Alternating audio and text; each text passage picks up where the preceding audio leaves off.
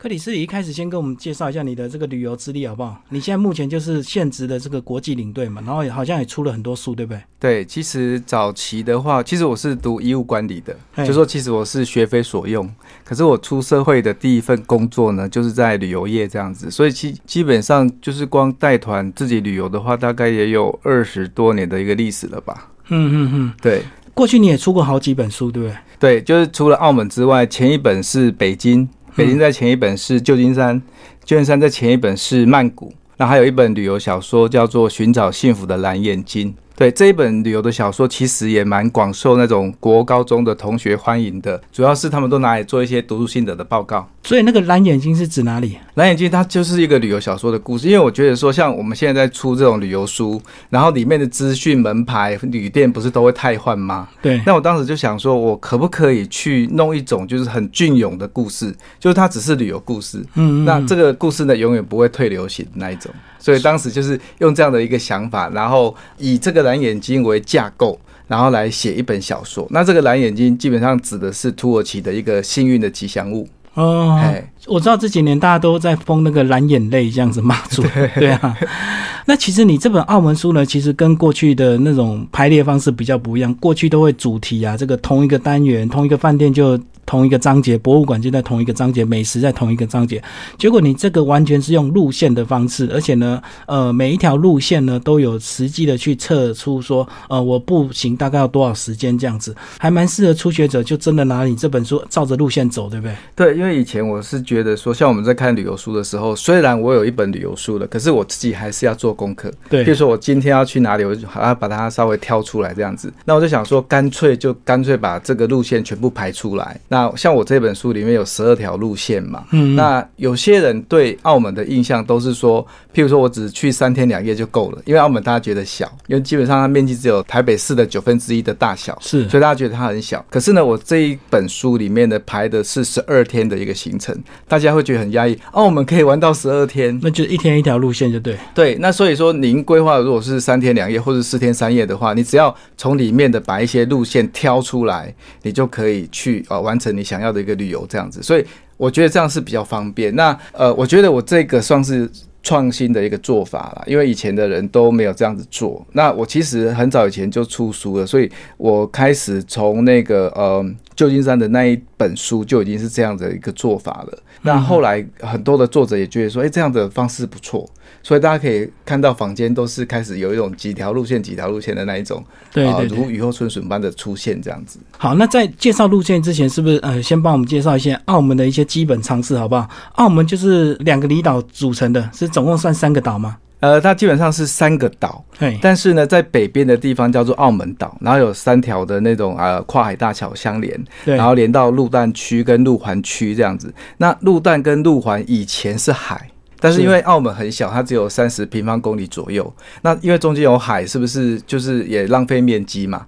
所以他们就把那个海填起来，嗯，所以变成一个叫做鹿蛋金光大道的地方。然后这个鹿蛋城区呢，现在就是所有的高级的新的五星的饭店都是建设在这个地方。譬如说我们知道的，像威尼斯人酒店、巴黎人，然后永利皇宫，然后呃银河酒店等等的，都是在这个区域里面，算是一个新兴的五星级的一个聚集的一个区域。所以三个岛他们彼此都有相连嘛，都有跨海大桥这样子在在串联嘛。对对对，以前路环它其实算是一个离岛了，因为呃路环它在还没有填海之前呢，其实是澳门人他们假日会去的地方，因为那个地方它有一些海边，然后嗯其实它有一些露天的烧烤啊，很多外国人喜欢去那里，然后他们澳门人自己礼拜六、礼拜天的露营也都在南部的离岛那个地方，对，那所以呃那个地方现在的话就是算是比较算是一个悠闲的地区，就是远离酒店、远离那些世界文化遗产，那它就是自然风景比较多一点点。其实讲到澳门，大家的印象就是看到新闻说他们好像每年都可以发这个酬劳，对不对？对是不是年终分红这样？跟我们介绍一下。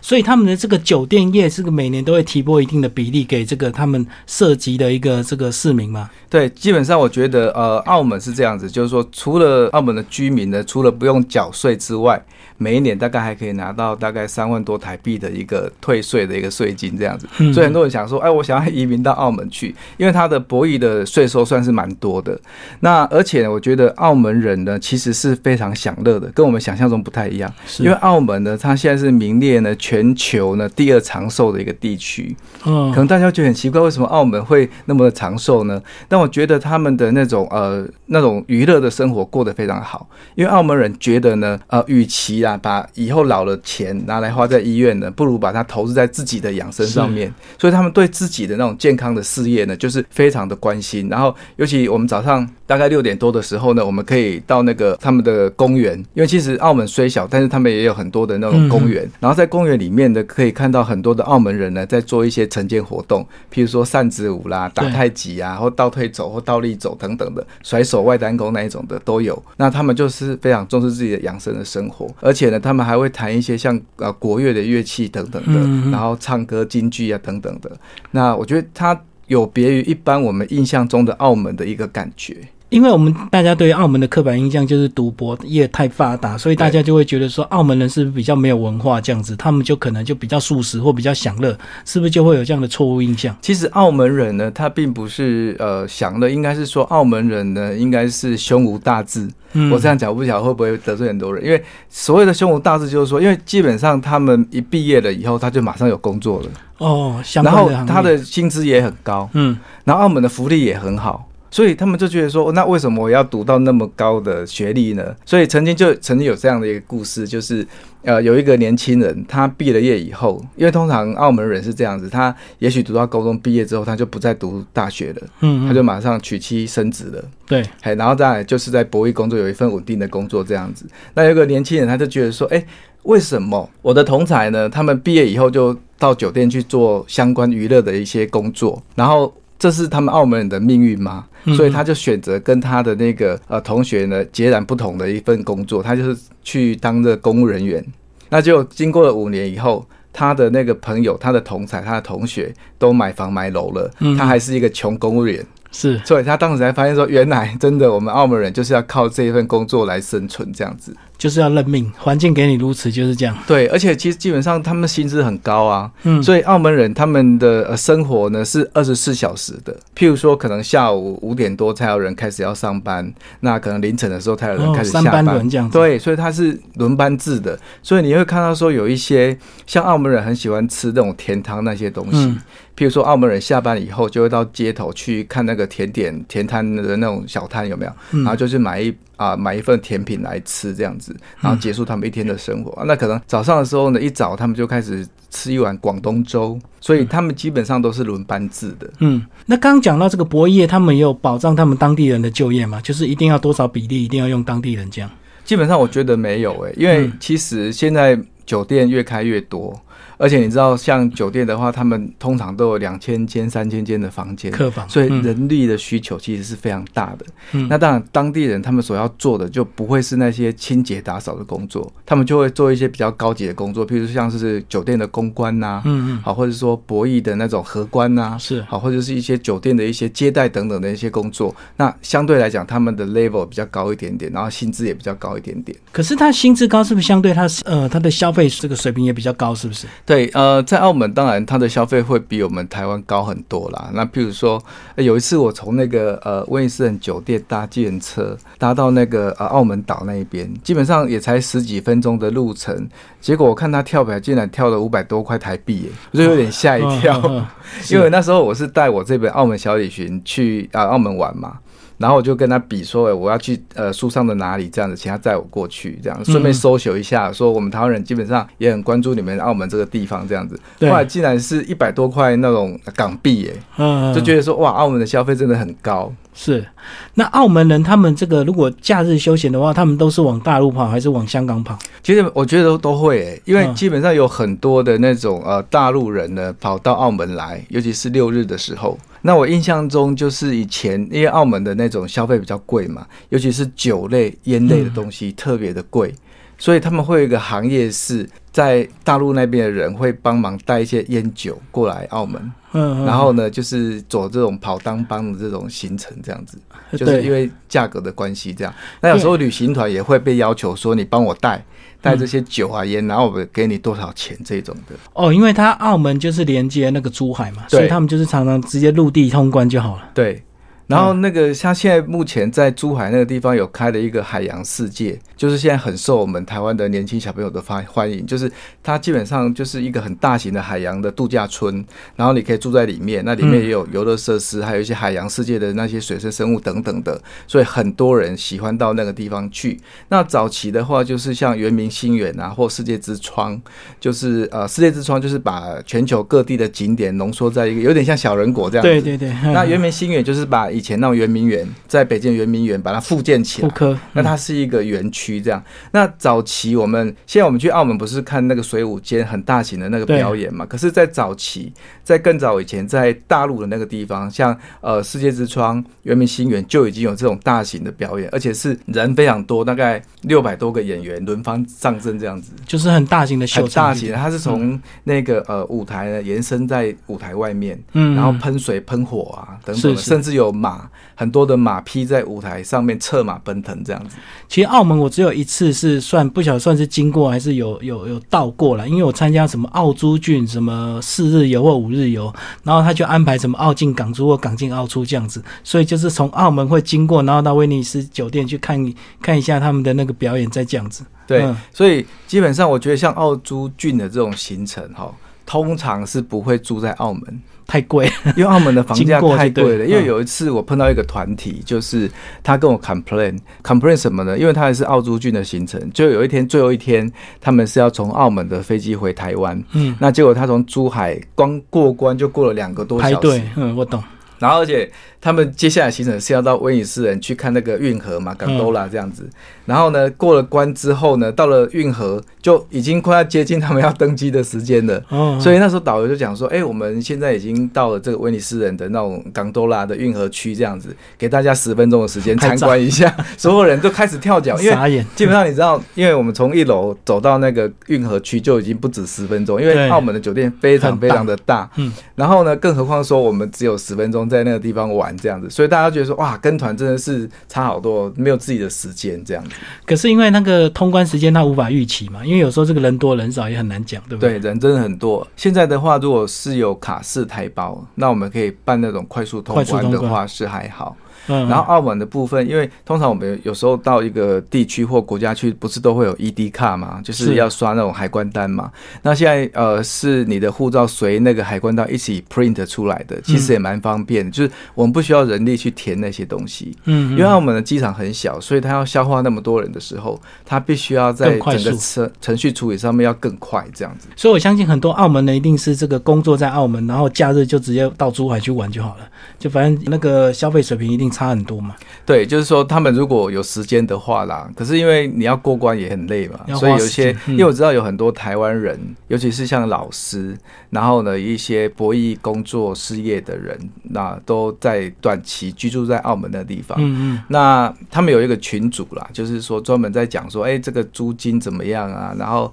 呃，我们在这边生活怎么样啊？就是它类似一种互助的群组，嗯，就都是我们台湾人这样子。嗯嗯，所以基本上现在有很多台湾人呢在澳门工作。在澳门工作大部分都是为了赚钱，对不对？因为他薪资太高了。对，但是我觉得说现在的澳门啊，哈，我觉得它是一个蛮国际化的一个地方，因为在很早以前早期的人，如果说您是澳门人的话，那如果有人问你说你是哪里人，他们不会直接回答澳门人，他们会回答说我是香港人，嗯因为他们会觉得说，啊我们澳门就是一个小渔村嘛，都没有人知道。我讲澳门不是还要跟你扯一堆吗？那现在的话的澳门完全是不一样的，它现在已经是凌驾于美国的拉斯维加斯之上的，嗯，就是它整个博弈事业是凌驾于美国拉斯维加斯，所以它它是一个很庞大的一个一个事业体系这样子。所以你可以发现说，在澳门，我们现在有米其林的三星的餐厅，嗯，然后有那个必比登的美食，然后有全球最顶尖的酒店。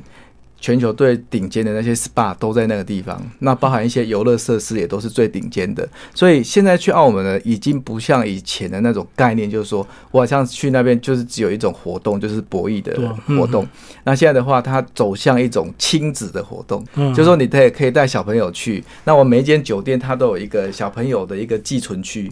就是让小朋友玩的游戏区，就对，就游戏区。那你只要花他钟点费嘛，你甚至呢，就是说你不用那么多的人力去那边雇小孩，有人帮你雇。然后你大人的话，你可以去做你想要的事情，比如说你去 shopping 啊、逛街等等的都可以这样子。对，所以澳门的这个赌场，它一定就会带饭店，对不对？那饭店就不一定有赌场，是不是这样？呃，通常的话，饭店一定有赌场。哦，哎，因为其实像像整个博弈的事业呢，它其实是铺天盖地的。譬如说，政府如果要发牌给你的话，他们会希望说到处都是有那种博弈机的。那譬如说以 Vegas 来讲的话，你的机场一下去就开始有博弈机了。对，那澳门也是，嗯嗯嗯，几乎是每一间酒店就有。呃，除非说你是一般的像是民宿啊，或是那种古老的那种星级比较低的就没有。嗯，我懂。但是如果是一般的星级以上的话，基本上都会。啊，搭配一些呃赌桌那些东西，但是澳门它并不是每一间酒店它都有发牌给他们，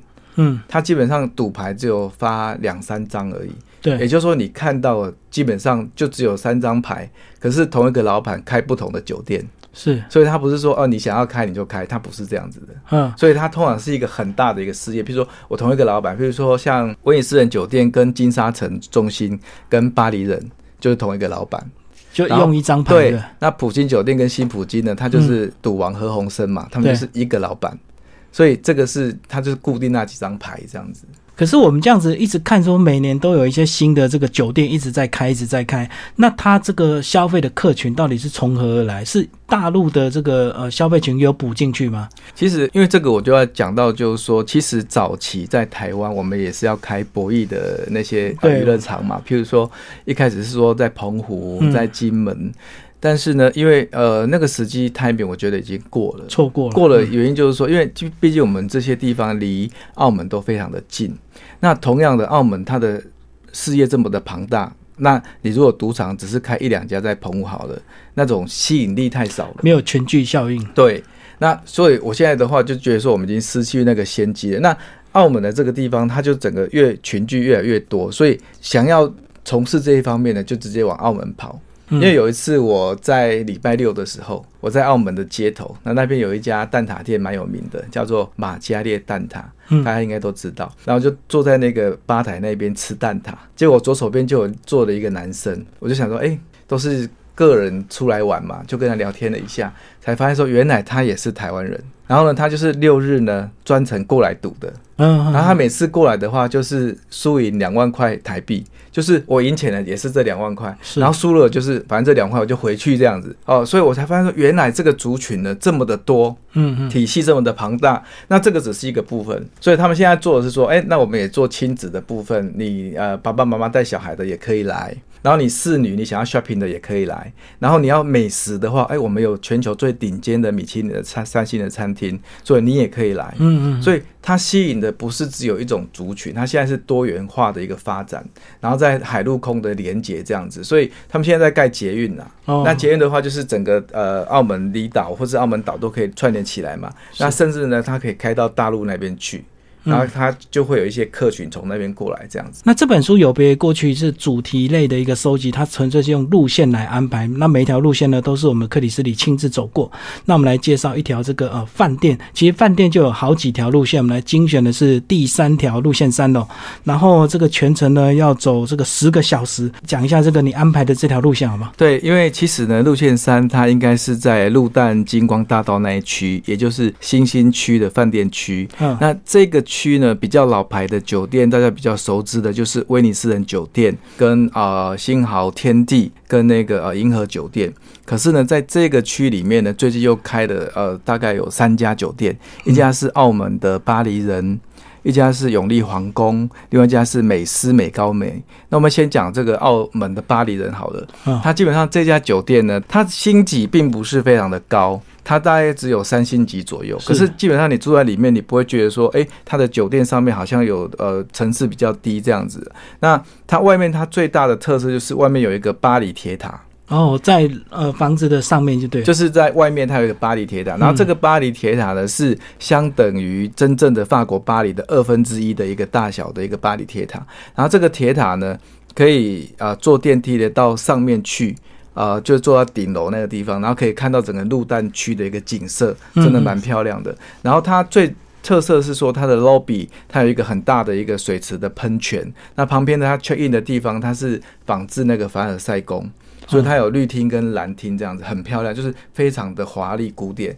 然后里面有一些来自于那种巴黎的一些画作啊等等的。那这个的话，大家可以在外面拍照，也可以走到他们的顶楼那边去。然后最近还有一家叫做永利皇宫，这家是等级比较高的酒店。是然后这家酒店我觉得很特别，是你要进去酒店呢，你要搭缆车进去，就要搭那个就类似那种空中缆车那一种的。那因为我第一次去的时候呢，我要进去，我发现说，哎，好像没有门可以进去，就是我不晓得怎么进去。嗯，然后我就呃自然而然的就想说，哎，这边有缆车，就坐上去了。所以不用钱的，一开始是要钱，现在是不用钱，哦因为现在为了要吸引大家进去嘛。嗯，然后它这个缆车呢，一次可以坐六个人，然后里面有冷气，也有音乐，然后重点是说它在呃行进间呢，可以看到那种水舞湖的一个表演，它是一个很大型的水舞秀，所以你非常有身临其境的一个感觉。然后你坐上去的时候呢，它有一个阶梯下去，那个地方它现在有放了很多的艺术家的一个作品。因为现在我觉得澳门他们已经有点走向，就是说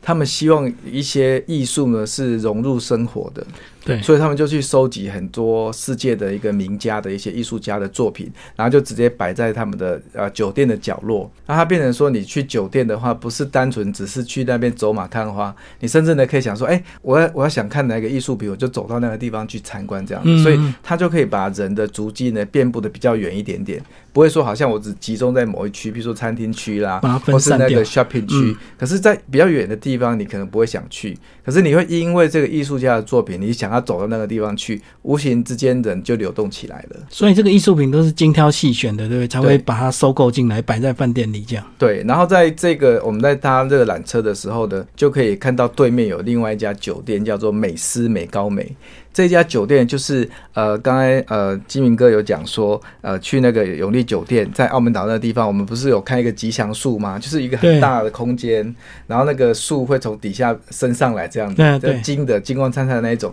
那它是同一个系统的，可是他现在在陆蛋区有开了另外一家叫美思美高梅，所以它整个外表的感觉呢，就是一个璀璨的珠宝盒。嗯，然后这个珠宝盒就是希望说来访的那个观众呢，能够把这个珠宝盒打开，进到里面去。然后所以它里面现在也放很多那种艺术家的作品。譬如说，台湾有一个非常有名的雕塑家叫做弘毅，那这个人对。你应该有有听过，有他的那个彩色的这个动物，对这个对对对对对对，然后他是做了一些什么呃动物啊，然后很可爱，很多很繁复的那种的。那他是我们台湾的艺术家，可是呢，他现在的作品呢也放在这个美思美高美里面的其中的一个角落，所以你看到他就觉得说哇，好亲切，那是我们台湾的作家哎，而且他特别是。介绍说是我们台湾的作家，嗯那其中有一个他们澳门当地的作家，我觉得他的创作的理念非常的好。他就是把一些人家在澳门的那些报纸，然后杂志刊物那些不要的那些丢掉的那些纸类的东西，嗯嗯，他就把它烧成灰烬，或者是说按照颜色把它撕下来，然后再把它拼成一幅画。就是他像他的创作是澳门八景嘛，把那些大三巴啊那些啊、呃特殊的景象都把它拼起来，然后用一些灰烬去做这样子。它有点像是呃回收再利用，可是是这些东西毕竟都是生在这个地方、长在这个地方的东西，它本来是要被丢掉的。结果我们又把它重组起来，变成一个艺术品的时候，它代表是一种人文的文化的一个传承。所以我觉得他的创作理念真的非常的好。哦，所以这样子，即使你不住这个饭店，你可以进去欣赏这些东西，对不对？对，而且它里面呃，它就是因为现在饭店要吸引人家来嘛，所以它就是有找了很多世界名厨来。嗯那譬如说那个在那个美式美高美，它现在有一家甜点店，就是米其林呃星星级的那个一个厨师的得主，但他是新加坡籍的，然后他在这个地方就有设了一家甜点店，然后甜点的外面就有一个全球最大的巧克力喷泉。是真的巧克力留下来的喷泉，啊，嘿，对，所以你你不去，你即便是你没住那里，可是你只是想说去那边看，可是你看到这种世界级的东西，你就觉得很震撼，说哇，巧克力都可以当成喷泉的，很豪奢的一个感觉。所以真的流动的就是巧克力浆，就对。对，是真的可以吃的巧克力酱啊，因为它本身就是一个甜点店。嗯，那你其实你这条路线呢，介绍了很多这个酒店，但是我有一家比较有印象的，就是说居然有一家是地上埋了很多真的黄金，然后让你踩上去的那一家。呃，那个是英皇酒店。英皇酒店其实是那个香港的英皇集团，就是娱乐集团电影事业的，他们开的。嗯，然后呢，它这个路，呃，它一进去 lobby 呢，它就是有铺了七十八块。而且每一块都是重达一公斤的黄金，就铺在地面上，那你可以去拍照。那基本上这家酒店很特别哦，就说你可以拍照，但是你不能蹲下来拍照。他是怕你去抠吗？还是干嘛？我我我也不晓得为什么，就是可能我怕，我觉得他怕人家去抠吧。而且他，可它上面不是有一个那个，应该是有个所谓的那个玻璃这样子。罩住嘛，对不对？所以我也觉得很奇怪啊。那可能是说，因为它的大厅不是很大，那如果大家都蹲下来的时候，可能会影响行进间的人群还是什么的。嗯嗯。那这个酒店还蛮特别的，是说它中央有一个脊柱，有一张一根柱子，然后这个柱子呢有白龙王的签名。因为我们知道泰国白龙王跟那些娱乐圈的都蛮有关系的，就是以前像舒淇啊、任贤齐这一些的，都是拜了白龙王之后才红的嘛。对。所以。而且现在白龙王他也过世了，所以现在唯一能够看到他真迹的，就是在这个酒店的那个柱子上面。那其实刚刚介绍是这个呃饭店里面的这个大厅，几乎都有很多很豪华的东西让你去逛。那我知道也有一些他们会配合秀场，对不对？对，包括这个我们讲这个水舞间，以及好像也有一家过去也有那个太阳马戏团也跟他长期合作。然后我常常看到报纸就是住几晚搭配什么区的这个门票这样子特惠这样。因为早期的太阳马戏团是在那个威尼斯人酒店里面，嗯，那但是呢，因为这个水舞间一开幕的时候，隔年太阳马戏团就下架了，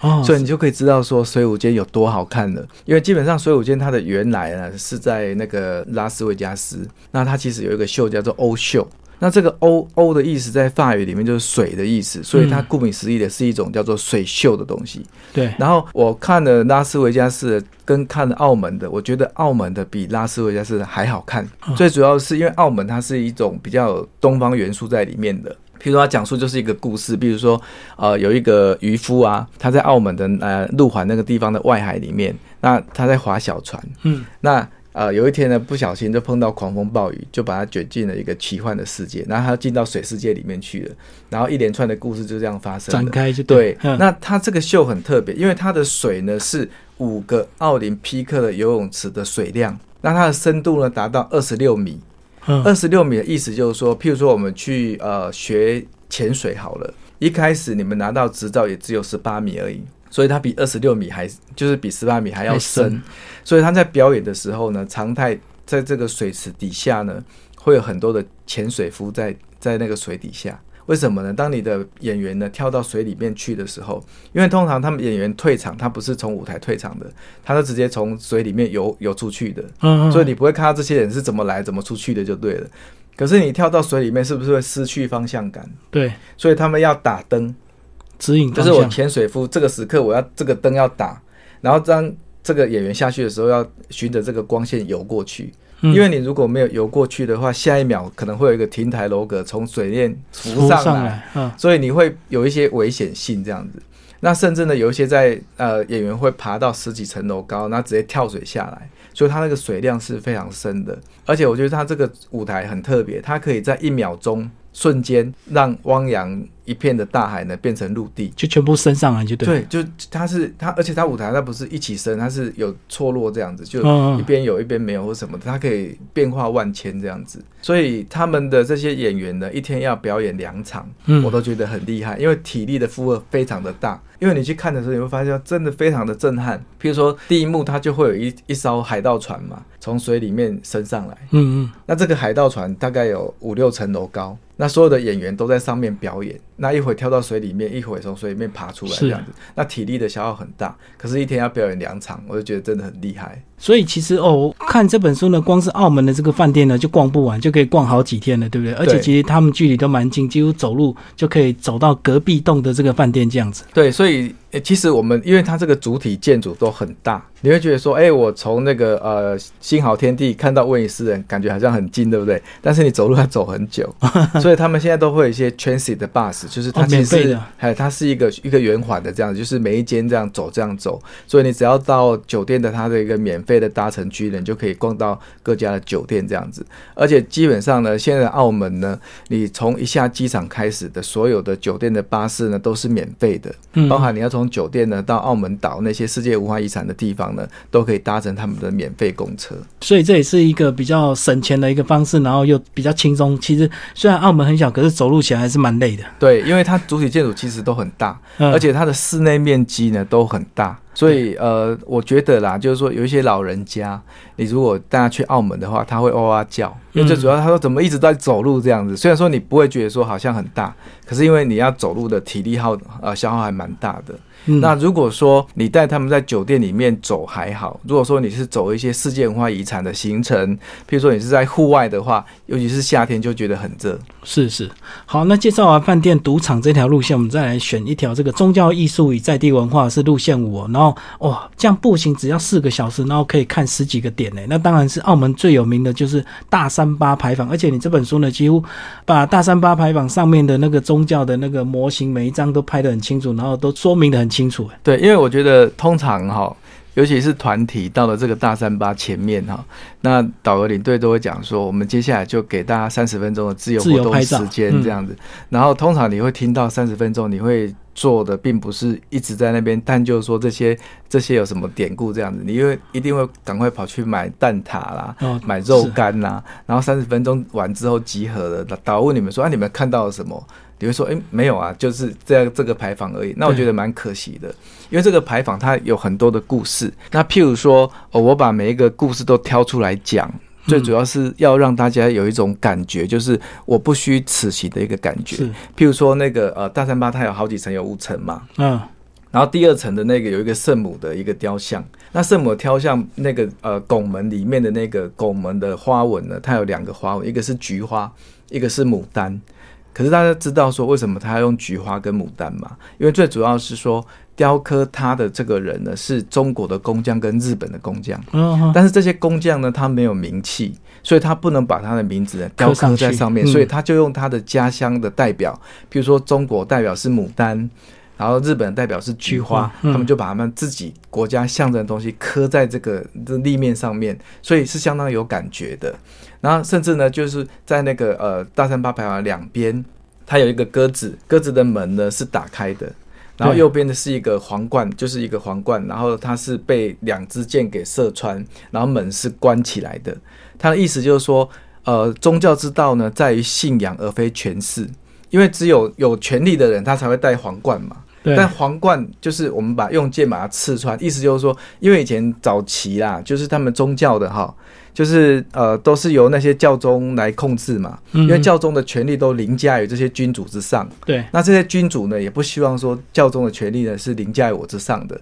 所以他们希望说宗教之道是在于信仰，而不是权势这样子。对，然后用这样的来表达他们对这个宗教的一个一个理解，这样子。就是透过一些巧思，稍微把他们这个压低一点就对了，不要影响自己的权利。对，而且我我这个大三八，我觉得说他走到里面去的时候，他有一个地窖，然后地窖有很多的骸骨，就是真的人骨在里面，就是以前这些传教士啊，或是一些教徒，呃，殉道了以后就被埋在他的底呃下面这样子。然后再来就是说，因为所谓的大三巴牌坊，它就是一个牌坊嘛，对那以前是一个很大的教堂，那后面主体建筑是木头的，那三次大火之后呢，把木头全部烧掉，只剩下石头烧不掉嘛。那那些没有被烧掉的那些呃那些遗迹啊，都放在那个博物馆里面，就是你要走到里面去。嗯那通常我们会忘记走到里面去，我觉得也蛮可惜的。哦，就就大家看到拍完就很高兴，就认为拍照，然后就这样子对，拍完然后去就这样。买个蛋挞，然后就哎该看的都没看到这样子。嗯，然后在这个大三巴的右手边有一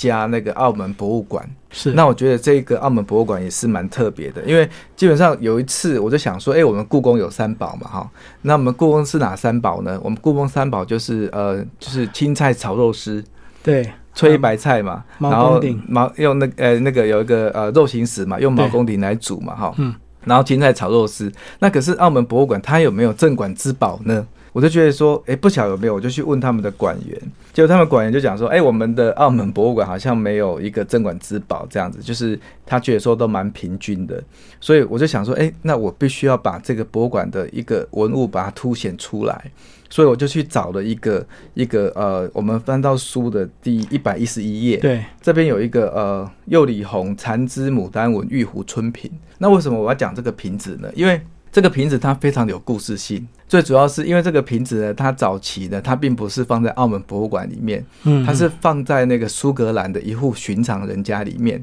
然后这户人家把它拿来当灯座，就上面放一个灯泡，然后插电这样子，就他们不知道这个价值，就把它当做一般的这个花瓶。对，所以有一次他们去博物馆参观。啊，展览的时候发现说，哎，怎么博物馆的那个瓶子跟我们家的很像，就把它拿去鉴定，发现是稀世珍宝，那就把它拿去佳士得拍卖嘛。那由这个永利酒店的老板永利呢，花了三亿四千万台币把它拍下来，然后送给澳门博物馆。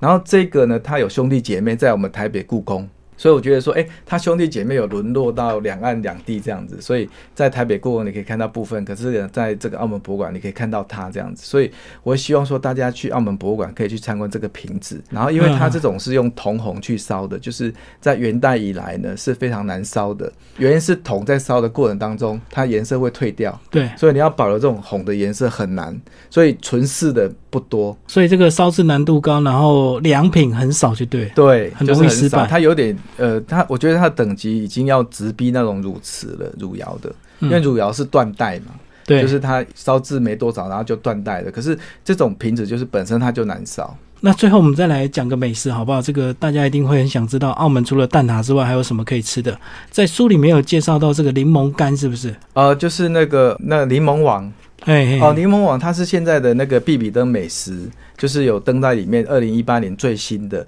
它最主要其实就是柠檬蜜饯了。那只是说，因为它是遵循古法去做的。那以前的话，我是没有把它收录在我的这个书里面。可是因为它离那个白鸽巢公园很近，就是哦，这个就近对，就从大三巴走过去，大概十分钟就到了。那我想说，哎，大家可以去呃去参观一下这个这个店，然后去买个柠檬柠檬干来吃这样子。那我觉得还也还不错啦。但是它柠檬有两两种，一种是泡茶的很咸的，一种是可以当零嘴吃的。那我唯一推荐就是甘草柠檬，因为它是可以直接吃的，就是你不会觉得太咸，有点可以当零嘴的那一种。哦，因为泡茶它就要弄做的比较浓缩，比较味道重一点。对，所以你吃的时候你觉得太咸，哦，不能直接吃。对，那就有点像是，譬如说我们买回来自己泡茶用的这样子。那在澳门的话，我不得不介绍他们的那种呃广东粥啦。嗯，好。一般我们在台湾吃广东粥，我们不就是吃那个皮蛋瘦肉粥吗？对。那还有台湾的特色的粥就是海鲜粥。嗯。那台湾的海鲜粥，我们是吃那个米粒粒粒分明，然后那个汤很鲜美嘛。可是，在澳门它不是。澳门的部分，我们介绍两种粥，一个是艇仔粥，一个是水蟹粥。嗯。那什么是艇仔粥呢？因为这个这两个粥呢，我们在台湾都比较少。吃到，因为艇仔粥以前是在广东那个地方有一个湾叫做荔枝湾，嗯，它有点像是那种曼谷的水上市场，对，所以它所有的粥呢是在那个水上的那个船上面煮的。它通常以前早期是这样，就是我们煮粥的时候要把那个荔枝江、荔枝湾的那个江水舀上来煮那个粥，嗯，然后它才有当地的特色，对，所以它大部分用的是一些比较海鲜的食材，嗯，那现在的话在澳门可以吃得到。那另外一种是水蟹粥。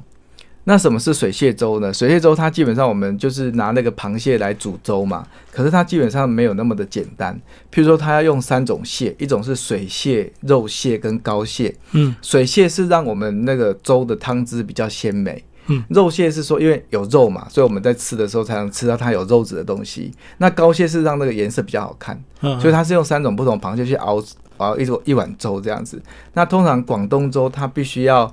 吃完之后要能够刮勺，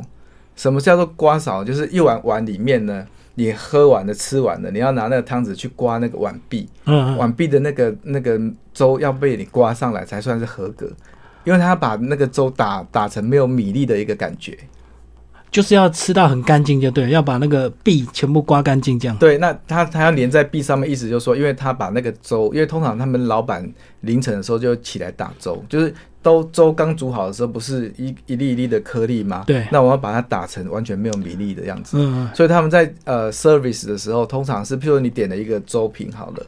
他们会把那些食材先把它放在碗里面，它是生的，嗯，然后用滚烫的粥把它。倒下去之后，在碗里面直接煮熟的那种感觉，所以它不是一起下去煮的。哦，所以它吃起来的口感就是比较浓稠，就对。哎，比较浓稠，比较鲜。像我们台湾的金门，它也是这种做法。所以有时候我们去金门旅游的时候，都会想说，哎，我们要就吃他们这边的粥，因为它的做法也是那种广东广式的做法。就喝起来是没有粥的那种米粒的一个感觉，这样子。好，那最后克里斯里帮我们总结一下你这本书好不好？你为了出版这本书，呃，澳门后来又前后去了多少次，然后去把它整理成这样的呃这本书。其实我大概在呃二十年前就去过澳门了，我从它只是。普京酒店开始玩玩到现在这么多的酒店，是，所以它不是一个很很近代的，或者说呃最近才去的一个行程这样子。那我一直不断的去，每一年都去，原因是说他每一年都开新的酒店，嗯对，所以他每一开新的酒店，我就要改版。是，所以这本书也是改到第三版的。那我认为呢，它现在是最丰富的一个版本，